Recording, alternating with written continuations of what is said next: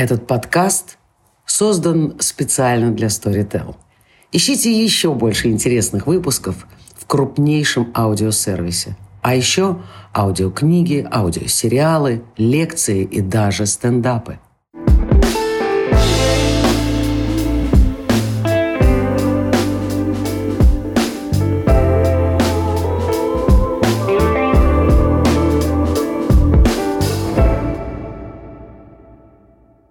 Всем привет! Мы представляем новый подкаст «Точка перемещения». Подкаст э, создан в рамках одноименного фестиваля, посвященного миграции, этнокультурному разнообразию.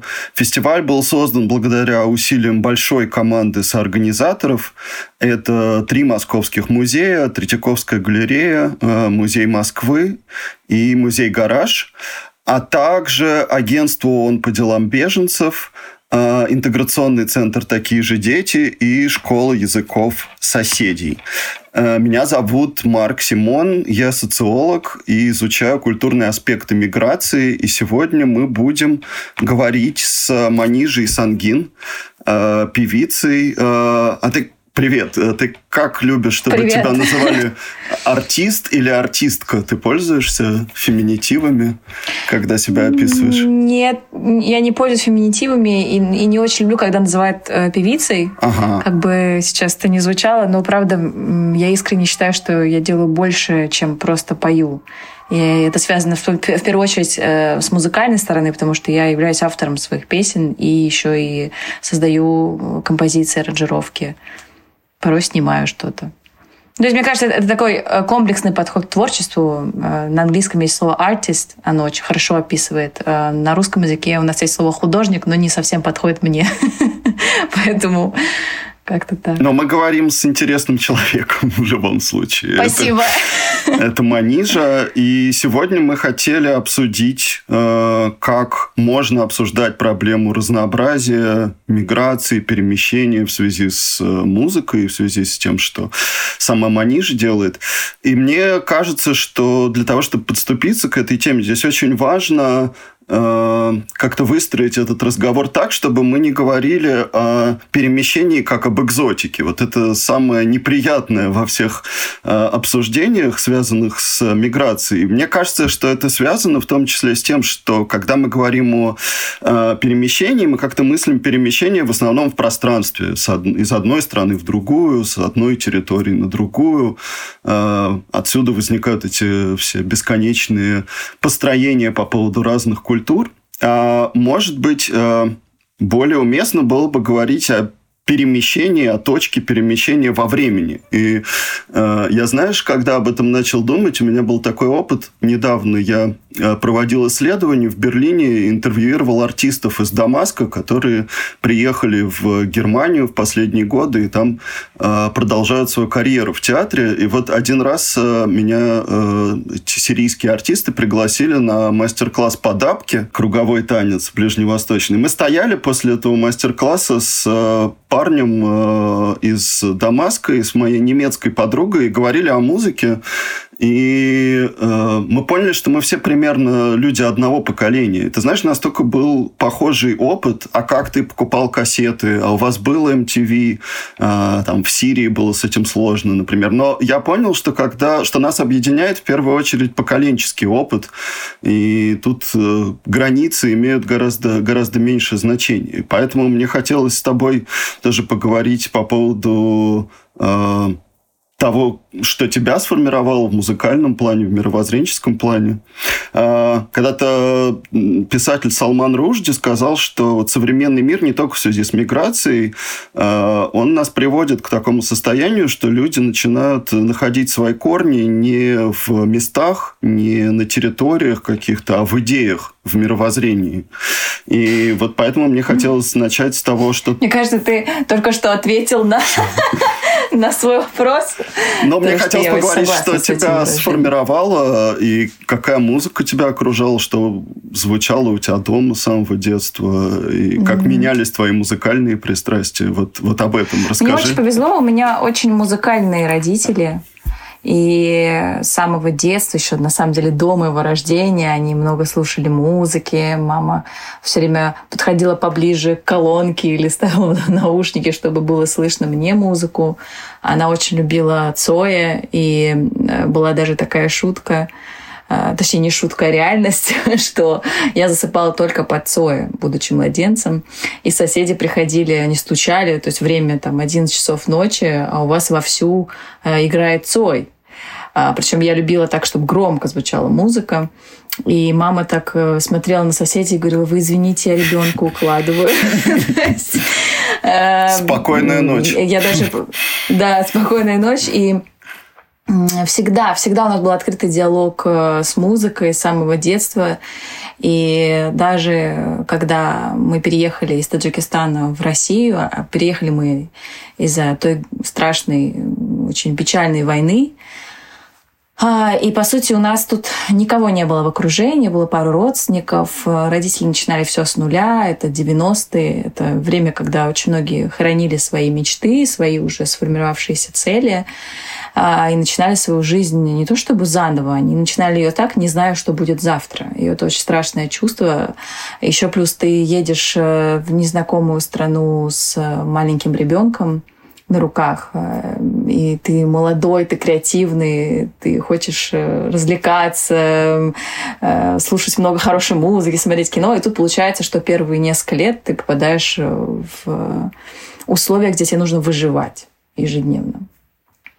На меня это тоже повлияло, потому что лет, наверное, до 15, наверное, основное чувство, которое меня привело к творчеству, это было такая саморефлексия в одиночестве. Ну, я бы сказала так, одиночество. Потому что мне было сложно найти друзей, мне было сложно а, вести коммуникацию с одноклассниками. Нет, я не могу сказать, что ко мне как-то плохо относились. Нет, у меня немного было случаев э, расизма или какой-то дискриминации.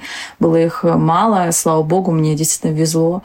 Э, с окружением, но все равно мне было трудно себя чувствовать э, в своей тарелке. И плюс еще у моей семьи э, все равно ментальные ценности отличаются от ментальных ценностей других да, семей, моих одноклассников. И у нас были часто разногласия, что я не могу пойти поздно вечером, посидеть около подъезда и выпить пиво э, с ребятами в 15 лет, потому что я лет до 24, в принципе, вообще не употребляла, не пробовала алкоголь. И многие многие вещи, как бы, они кажутся там для российского общества слишком там табуированными или э, ненормальными или слишком особенно мне кажется со стороны там э, э феминистического общества это кажется неправильным но так сложилась моя жизнь, я жила в такой ментальности, и многие вещи в этой ментальности я действительно приветствую. А какие, Но например, и... можешь э, перечислить? А, могу честно сказать, что я безумно ценю уважение к старшему, а, и мы общаемся в семье все на «вы», исключительно со взрослыми. И а, для нас э, любой пожилой человек в семье – это тот человек, которому оказывается очень много внимания. И то есть ты не пойдешь тусоваться с друзьями, ты останешься с бабушкой. Ты, ты побудешь с ней, ты будешь о ней заботиться. Я честно скажу, я не в подростковом возрасте я не все вещи эти принимала, да. То есть мне, естественно, хотелось протеста, мне хотелось выйти на улицу, естественно, я влюблялась. А, так нас воспитывали, что там, я не могла себе позволить пойти на свидание с мальчиком очень много лет. То есть уже более в сформированном, осознанном возрасте а, я могла начинать какие-то отношения. То есть это, с одной стороны, сейчас я четко понимаю, что это тоже было связано с тем, что ты находишься в чужой стране, и тебе очень страшно за своего ребенка, Потому что твой ребенок, а, он отличается от других детей, б, а, он плохо говорит по-русски, то есть он сложно может как-то разъяснить свою позицию или точку зрения, а с, это девочка. Ну, в общем, вот эти все чувства меня сильно сформировали и повлияли, что я создала такую вокруг себя экосистему, а, в первую очередь ценностей, которые я поддерживаю, и второе — место, где я могу быть честной, искренней, эм, и что мне легко дается. Поэтому я стала заниматься музыкой. Честно, мне музыка легко давалась, а я безумно ленивый человек.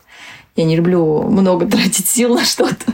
Если мне легко дается, я начинаю этим активно заниматься. А ты от одноклассников, э, ты от одноклассников скрывала, что ты музыкой занимаешься? Ты э, с ними не делилась? А, да. Ну, как э, в, в школе я еще делилась с одноклассниками, потому что меня звали всегда петь на все возможные окружные конкурсы, там, районные. В общем, я выступала за школу, где только не выступала. Но при этом у меня были очень тяжелые отношения с директором нашей школы. Она а, в прошлом была оперной певицей, и, с одной стороны, она меня всегда везде отправляла, но ни разу за всю мою жизнь там, в школе на школьной линейке она ни разу меня не благодарила за то, что я приносила там первое место или что-то. Она ни разу не произносила мое имя. И я помню, что когда у нас был в девятом классе э, такой э, так называемый последний звонок, да, то есть перед десятым и одиннадцатым, когда там получали аттестаты, эм, она сказала при всех э, такую вещь, что я надеюсь, что ты будешь думать не только о музыке, а о своем образовании, о своих мозгах. То есть очень некрасиво было все это. Мне было очень обидно, потому что я не, и тогда я не понимала, с чем связана ее такая агрессия. Я до сих пор, честно говоря, не знаю, с чем связана была ее агрессия. Я могу только лишь предполагать, но я не чувствовала как бы от нее поддержки. И очень от маленького количества людей я, в принципе, получала поддержку. Слушай, прости, а что это был за репертуар, который ты исполняла? Это были фольклорные песни или В основном, советские? да, это были, это были советские песни, это были военные песни. Э, значит, это были, это, это, это была Ава Мария во всех возможных вариантах. Я тоже ее пела.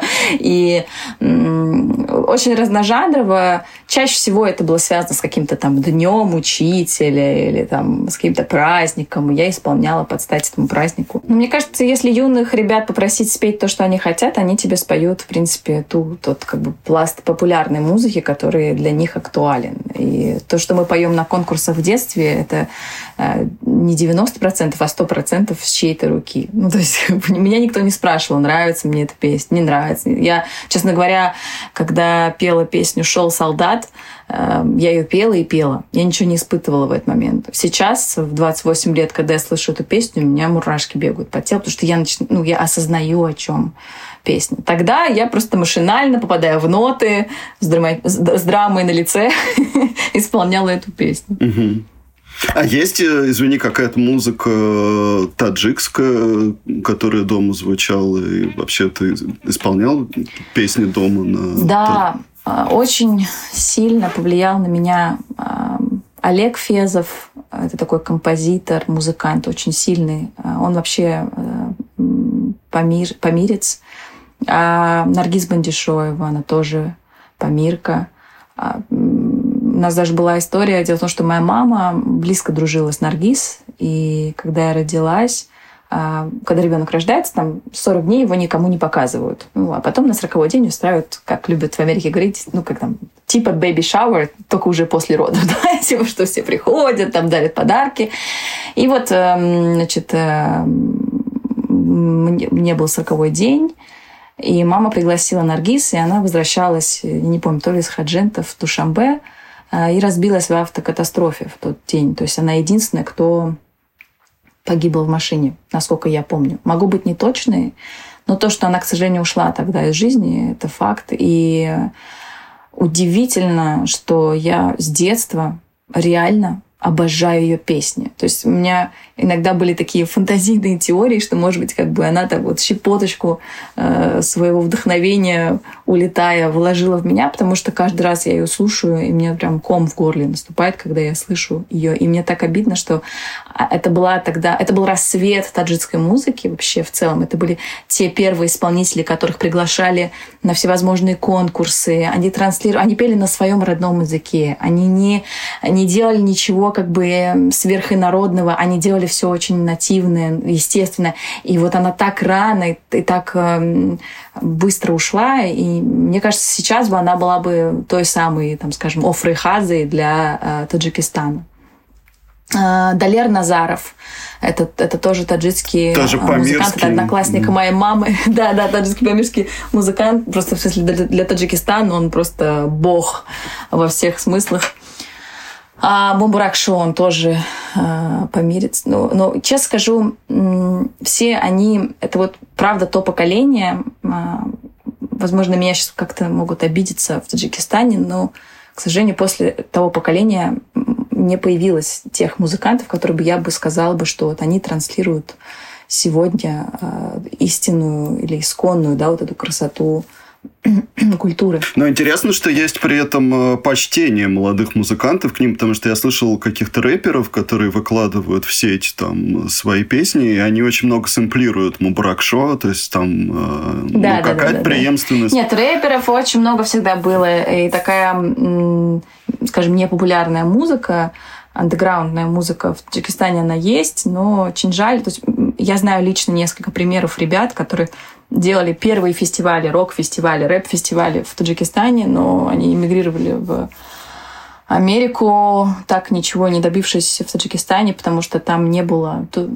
той платформы, которая бы дала бы им там, те возможности, которые сейчас они получают в Штатах. А была рок-музыка на таджикском языке? Потому что мне вот попадались несколько сборников такого панк, андеграунда Душанбинского, но вот что э, мне как-то бросал, бросалось в глаза, что если это рок-музыка, она в основном на русском, что тоже понятно, то что они там слушали, я не знаю, гражданскую оборону или что-то такое, а вот на... На таджикском не было. Нет, рок-музыки на таджикском я не слышала. Я слышала только на русском или на английском. Потому что очень много подростков уезжало на учебу в Штаты по обмену. А, была очень доступная а, система.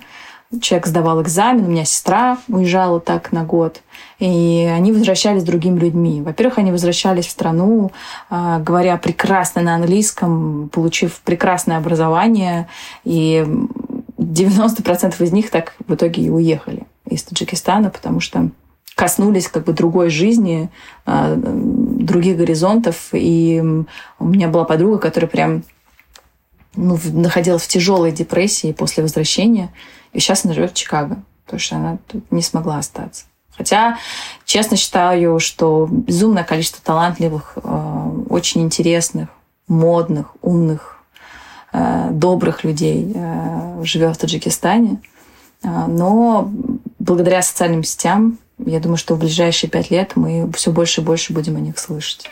Да, да, очень хотелось бы, потому что на самом деле в Москве довольно много есть людей, которые заинтересованы в том, чтобы послушать музыку из э, Таджикистана, из Памира, тем более, да, но, к сожалению, есть какая-то проблема с э, посредничеством. Э, я хотел тебя сейчас спросить, а ты говорила, что у тебя есть записи, ну, таких традиционных или этнических песен. Ты, ты что-то записывала и на таджикском тоже? А есть такая группа Авеста в Таджикистане. И Тахмина, вокалистка этой группы, она была моим так одним из главных преподавателей вокала и вообще построения мелизм э, в, в этнической музыке. И с ними я записала немало этих таджикских песен на таджикском языке с реальными таджикскими музыкантами. Это было прямо вот в начале-начале моего пути, мне было лет ну, это доступно, Ой, это можно... лет 12-14. Это К можно сожалению, послушать? нет. И самое обидное, что нет у нас этих записей. Э, эм, как-то никогда я особо их и не искала. То есть был период, когда они были, потом, значит, э, все, эти компьютеры менялись, CD-диски э, куда-то исчезли. А с, с ребятами из Авеста мы не общались давно, хотя бы в отличных отношениях, ну, посмотрим. Может быть, когда-нибудь у меня возникнет вдохновение достать, послушать и засэмплировать, как ребята сэмплируют на Баракшо, и сделать какую-то другую версию песни. Да, да, это жутко интересно, потому что вот сочетание этой мелизматики, э, да, таджикской, не знаю, персидской, если так правильно говорить, с, соловой подачей, которую ты используешь, это, по-моему, очень, ну, вот такая необычная Понимаешь, вещь. Это, в, в этом вся я. Я э, не могу сказать, что я принадлежу только одной национальности. Не могу сказать, э, что я принадлежу одной культуре так сложилась моя жизнь, что во многих ситуациях там, мне и моей семье приходилось э, выживать, адаптироваться, а значит, менять какие-то свои взгляды, а значит, принимать что-то другое. А значит, это в любом случае прорастало внутри и формировало вообще другого человека, другой какой-то расы. Серьезно. И, наверное, последней каплей стало, когда наш дом в Таджикистане государство а, снесли. То есть сначала, на самом деле, уход бабушки, которая для меня всегда играла очень важную роль и играет до сих пор в жизни.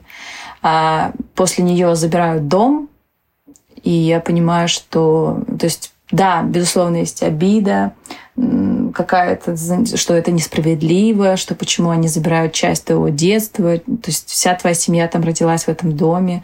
Ты привык каждое лето приезжать и наслаждаться этими моментами внутри этого дома, а у тебя его забирают, чтобы построить там какую-то высотку. Ну, то есть абсолютно нечестно, ведя себя, отбирая. То есть там у нас был сад, где еще дедушка там сажал свои розы, и там, ну, то есть настолько много было памяти и любви в этом доме, что это, это сильно ударило по всей нашей семье.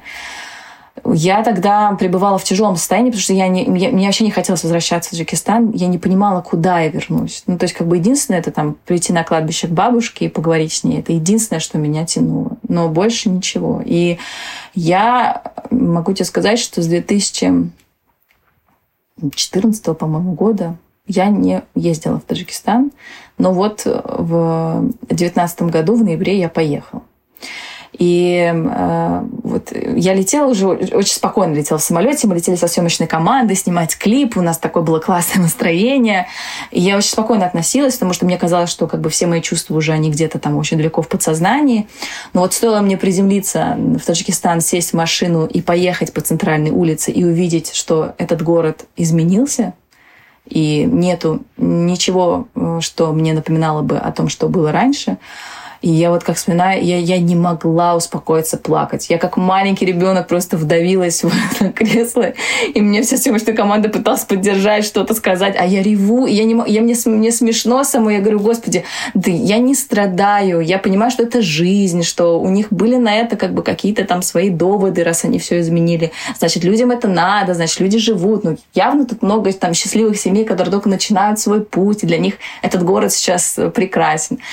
Но я помню этот вечер в ноябре в Душамбе, что я плакала, наверное, ну, часов шесть или семь без остановки. Я пошла на то место, где был наш дом. И вот там меня отпустило. Ну, то есть я увидела эту высотку, которую сейчас строят, то скелет от этой высотки. И у меня так в голове пробежала мысль, что, ну, дай бог, чтобы вот на этом месте еще больше было счастливых семей, у которых будет своя история, связанная с этим местом. А моя история закончилась. Какая-то песня была. Вы сняли клип в результате? Да, мы сняли на недославянку клип как раз-таки вот в тот период. То есть вроде такой э, юмористический, позитивный клип, но на бэкграунде съемок было очень много слез и очень много воспоминаний. То есть у меня, у меня случилась такая реинкарнация, что ли, я не знаю, то есть какой-то скраб. Я нанесла скраб полностью на, на себя, на свое сердце, и вот вся шелуха, которая собралась за эти годы, она ушла. Слушай, ну это То правда очень... Э. Это очень здорово, что ты говоришь о таких, э, в общем, травматичных вещах именно в комической форме. Потому что я тоже видел много разных способов говорить о миграции, когда, ну, и не только о миграции, а о вот этом чувстве э, пребывания между, и не там, и не там. И когда люди пускаются в такое напускное сочувствие, это очень сильно ограничивает возможность восприятия. А то, что вот подается через юмор, так через такой черный ну, юмор. К этому надо было прийти. Мне на это нужно было как минимум пять лет, чтобы вообще заговорить. То есть я получала много критики со стороны э, таджиков, что вот ты не говоришь, что ты таджичка, да. Сейчас мне, наоборот, говорят, что ты слишком много говоришь, что ты таджичка. Есть, как бы у людей всегда найдется какая-то причина в чем-то меня обвинить. И сяк будет Да. Но, э, да, действительно, был период в моей жизни, когда мне было э, тяжело произносить, что я таджичка. Это не было связано с неуважением или обидой. Эм, это было связано с тем, что столько, я знала столько образованных, крутых, э, и знаю столько крутых, образованных, сильных людей, которые живут по всему миру, да, а, делают глобальные интернациональные проекты, они таджики. И я видела ребят, которые не могут себя защитить, а, приезжих. А, я видела агрессивных ребят, которые, не знаю, вынужденно, возможно, стали агрессивными. Они не знали, что я знаю таджикский, и могли там за моей спиной что-то обсуждать, и я могла им потом ответить. Они такие, ой, черт, ты что знаешь? Ну, то есть, эм, к сожалению, как бы экономика, да, и масса тех э, вещей, которые, на которые ты не можешь повлиять, но они влияют на тебя очень сильно. Э, и они повлияли, конечно, на образованность э, страны, и это безработица, которая вынуждена вытеснила огромное количество людей за пределы своей родины, хотя в Таджикистане невероятно плодородная земля, там невероятный климат, там фантастически вкусная еда, а, там фантастическая природа. То просто я была в Исландии, и я могу сказать, что Таджикистан — это вторая Исландия. Это реально, просто никто не видит этого. Это не так подано красиво, да, как Исландия везде есть на картинках.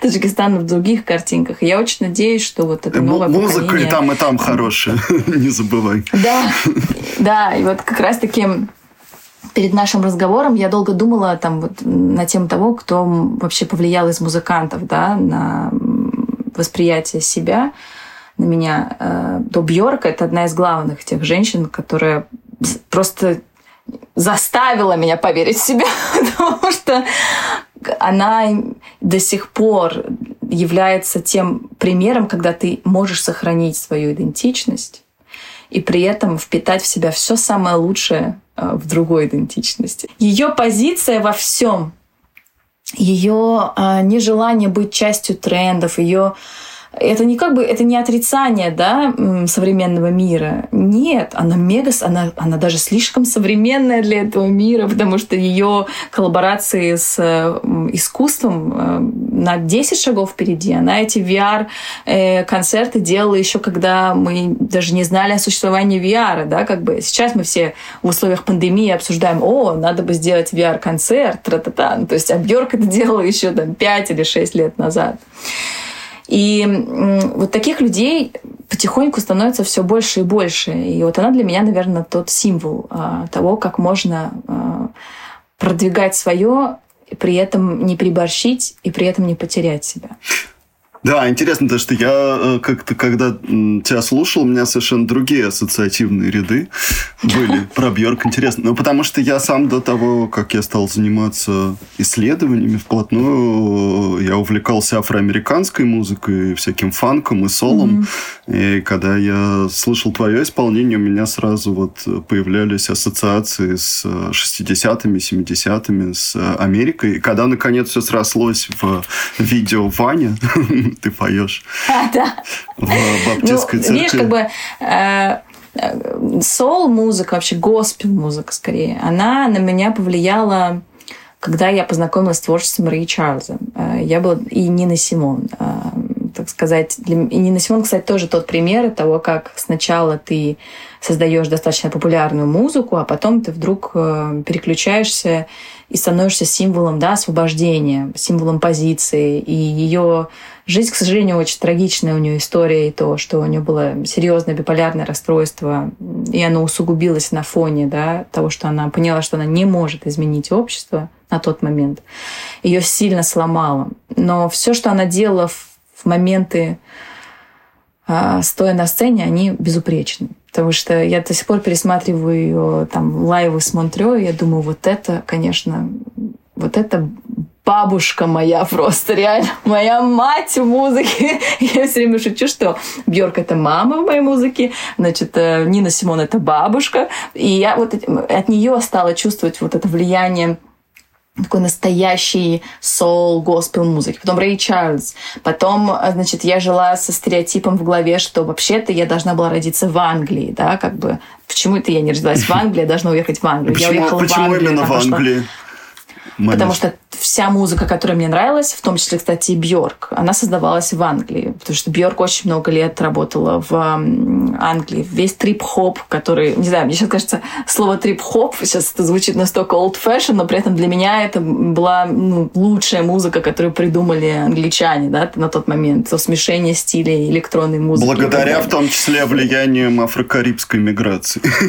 Не в последнюю вот, очередь. Э, в том числе, в очень важном числе, знаешь. И я, поехав туда, э, пошла в госпел-школу. То есть я занималась э, ага. настоящей э, вокальной госпел-музыкой. Но это, У меня был это чувствуется. который Да, и это сильно на меня повлияло. Это повлияло на мою технику. То есть, смотри, да, артист у нас состоит из техники и из души.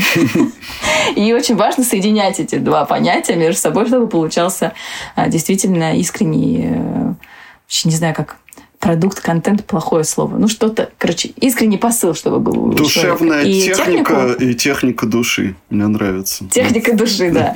И вот эта техника души у меня обтачивалась очень долго. Во-первых, я отрицала русский язык в своей голове. Я все время с 11 лет писала на английском языке. А уже там в 21 год я так села, и мне не в 21 даже, в 23 года я села и, и такая, come on, Манижа, ну ты же просто чувствуешь, на русском языке.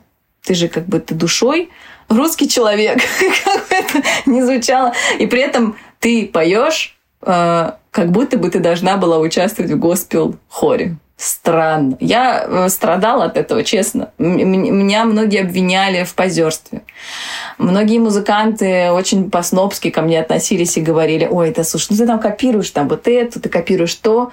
Э, ну, я садилась, говорила, ну, я типа учусь, я ищу себя, это огромный путь, и я еще молодая, я как бы э, так не случилось, что я проснулась утром и поняла свою суть. Ну, так у меня не получилось. Я не знаю таких людей, кто так бац, там проснулся в 16 лет, такой, о, я знаю свой голос. Э, найти свой голос — это возможно путем как раз-таки повторения инструментов, да, голосом, повторения чьих-то голосов. То есть это, это постоянная какая-то примерка, это постоянный джим. И потом бах, у тебя возникает своя манера. Как раз таки, когда ты вдруг подключаешь свою душу. А душа состоит очень часто из-за твоей как бы внутренней принадлежности к определенному народу. Ну, то есть ты начинаешь находить свою душу через этническую музыку. Русская народная музыка — это то, что на меня сильно влияло всегда. Таджикская этническая народная музыка — то, что на меня влияло. Я очень много слушала Офрахазы. Я помню тот э, момент, когда мы с мамой пошли на Митинский рынок, э, там, помнишь, типа там можно было радиорынок, он, по-моему, до сих пор да, есть. Да, да, по-моему. А, нет, нет, подожди, мы, мы, нет, это было, это мы были на горбушке, вот, мы с ней были на горбушке, и вот моя любимая часть на горбушке была, когда мы с ней идем и покупаем CD-диски, то есть это прям вот мы стоим с ней, и мама такая, о, Фрахаза, ты знаешь о Фрахазе, мама мне говорит. Я такая, да, конечно, мам. Я говорю, нет, кто это? Она такая, я думаю, тебе надо ее послушать. Я послушала Фрахазу, и до сих пор могу сказать, что лучше я ничего в своей жизни. Ну, как бы, естественно, есть что-то лучше, но то, что так было созвучие со мной, ничего лучше не сыграло. Так начала я, собственно, как бы находить какие-то мелизмы, то есть и соединять вот а, соул-музыку и музыку души, этническую музыку. Ну, я вот как раз про это и хотел поговорить. Я тоже шучу, что Нина Симон моя бабушка, потому что у нас фамилии совпадают, хотя у нее это был псевдоним. А, кстати, да. А, но меня э, в твоем случае э, действительно восхищает, что это не просто копирование манеры, э, соловой э, или госпеловской, а ты при этом говоришь о проблемах, ты говоришь, э, ты, ты выражаешь открыто свою социальную позицию, то, что было характерно для певцов того времени, о котором мы с тобой, о котором мы с тобой говорили.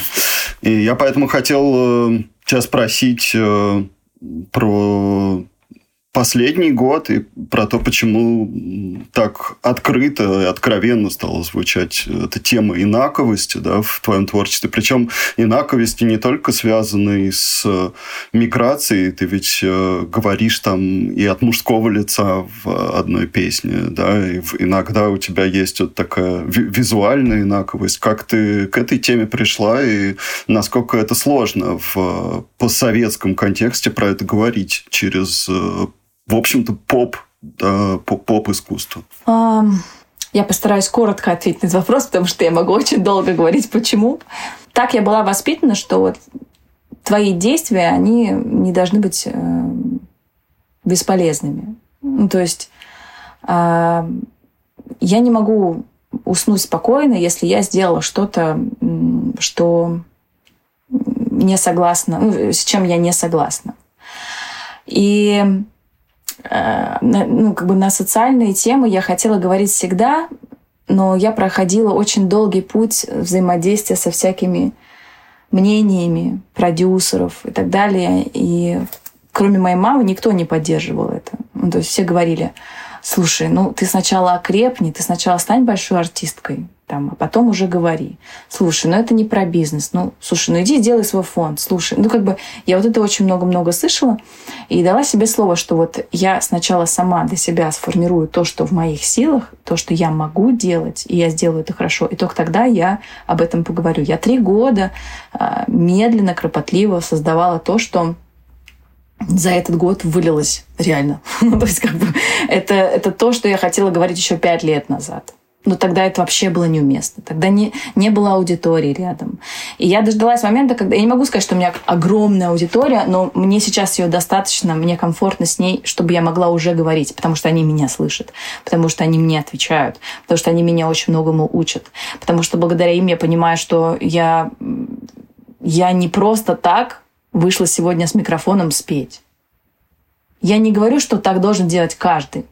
Я говорю только за себя. То есть в моем мире, хочешь сказать, живут только бабочки. В моем мире живут только такие принципы. Эм, и мне с ними комфортно жить. И я эм, безумно иногда устаю. Я не буду скрывать это. Эм, я очень сильно устаю, потому что любой человек, который начинает что-то менять, ему сначала кажется, что да come on, это же так легко, да там та-та. А, очень много трудностей и сложностей было за эти три года. Я, наверное, когда-нибудь напишу о них книгу. То есть расскажу, как, оказывается, не все готовы принимать. Э, вот я хотел тебя спросить, почему вот э, особенно в постсоветском контексте это э, так трудно? Потому почему? что мы не привыкли говорить о наших слабостях. Потому что это не по-пацански. Потому mm-hmm. что что ты ноешь? Потому что сама разберись. Удивительно то, что мы говорим о равенстве, и говорим о феминизме в стране, где на самом деле феминизм существует, существовал намного раньше, чем в других странах. Угу. В советское время женщины были намного свободнее и увереннее в себе. Ну, советские времена сегодня. были разные, но, по крайней мере, если мы возьмем момент получения, приобретения прав, да, то намного раньше, чем во многих да. других странах да. западного Потом мира. Потом что-то произошло. Потом стало кому-то что-то выгодно. Например, еще там 10 лет назад, я думаю, что э, геи намного свободнее и лучше себя чувствовали в России, чем сегодня, да, абсурд. Ну, то есть я помню, что 10 лет назад я смотрела клип «Руки вверх», он тебя целует, говорит, что любит, где есть откровенные сцены, да, э, между однополой парой, и я понимаю, что меня, э, я не воспринимала это, будучи ребенком, как пропаганду. У меня всегда был открытый диалог с мать, мамой, с моей семьей, и все, что люди сейчас пытаются сказать, вот, пропаганда, она может сделать общество а, хуже. Чем, во-первых, хуже? Ну, если мы умеем говорить и объяснять человеку позицию и давать человеку выбор, я уверена в 150% никакой пропаганды не будет, и никто не назовет это никогда пропагандой. Слушай, ну это как и с миграцией, если постоянно не привлекать к этому внимание и не муссировать эту тему, очень многие перестанут, как мне кажется, замечать да, эти различия, просто перестанут их считывать и видеть их как э, угрозу. Да? Конечно. И вроде бы информационное поле сейчас за счет социальных сетей загорается как спичка, и вроде бы стало легче поднимать темы, но, если честно, не все темы до сих пор доведены до конца. И Слушай, ну это ведь тоже мы получили ответы. Какой-то сегмент, да, нам иногда кажется, когда мы живем в этом информационном поле, что это большое количество людей. На самом деле, вот на, на общем фоне это довольно узкий круг, да, и гораздо больше тех, кто относится к этому с э, недопониманием, скажем так. Но мне, да, интересно было тебя спросить э, в связи с этим, ну, это, наверное, глупый вопрос э, всегда про то, как ты видишь аудиторию, но у тебя есть, э, может быть, какое-то понимание, кому это могло бы помочь, да, в конечном счете. То есть, как это могло бы э, изменить ситуацию, э, да, и для кого это делается я никогда не училась маркетингу и никогда не вникала изначально, да, там, а, как построить свою стратегию, стратегию бренда, какие у нас должны быть ключевые сообщения. Этому я всему научилась уже там по дороге, идя, и там, о, оказывается, я делаю то, что называется ключевыми сообщениями. То есть, как бы, э, я поняла одно, что моя аудитория — это э, я. Ну, то есть, такие же, как я. Вот я говорю о тех проблемах, которые касаются меня. Я говорю о тех проблемах, которые я вижу у своих близких людей, близких друзей. И точно так же, как бы я бы помогла бы другу, там, встав, там, купив ему таблетки или, не знаю, а, пойдя с ним в суд или найдя ему психолога или юриста, точно так же я отношусь к зрителю, понимаешь? Ну, то есть как бы э, есть ответственность, она гигантская, я не могу сказать, что мне с ней супер легко, и I'm, I'm fine with it. Нет. Иногда меня плющит от количества этой ответственности. Но я знаю точно, что если я буду идти по-другому, я, я просто ну, скончаюсь очень быстро. Я не смогу. Потому что мое творчество — это не то чтобы мемуары Манижи, это слишком красиво звучит. Это моя реальная реакция на происходящее в моей реальной жизни. И я хоть как-то пытаюсь это превратить в какую-то фантазию в виде искусства, чтобы утешить в первую очередь себя и, возможно, того, с кем мои проблемы могут быть схожи. А таких людей очень много. Мой подход а, это вообще не бизнес-подход. И то, что, а, например, чего бы я могла добиться, идя другим по-другому ТЗ, то, наверное, это был бы совершенно другой путь. Это были совершенно другие масштабы. И что меня поразило сначала, когда я начала говорить на социальные темы, что, с одной стороны, была волна тех, кто говорят, ой, у меня тоже это было, и спасибо, что вы об этом говорите, или там я нашел какой-то для себя путь, какое-то решение, но были те люди, которые меня обвиняли в этом и говорили, что да, закрой свой рот, это не твое дело, ты лезешь не на свою территорию, э, это, ну, короче, дело других людей. И аудитория стала очень э, очищаться. То есть э, рав, равное количество тех, кто приходит, э, равно тому количеству тех, кто уходит. То есть это такие американские горки, но при этом я живу по такому правилу, которое мне с детства мама говорила, что если твоя музыка способна помочь хотя бы одному человеку, значит, ты не просто так сделал свое дело. Слушай, спасибо. Я думаю, что это очень э, важная концовка. Спасибо всем слушателям, которые были с нами. И до встречи в новых выпусках подкаста. Если вам э, интересно узнать больше о самом фестивале «Точка перемещения», то вы можете легко найти э, информацию на сайте этого проекта. А Манижа, тебе еще раз огромное спасибо за этот э, важный разговор. Спасибо тебе, было очень-очень приятно.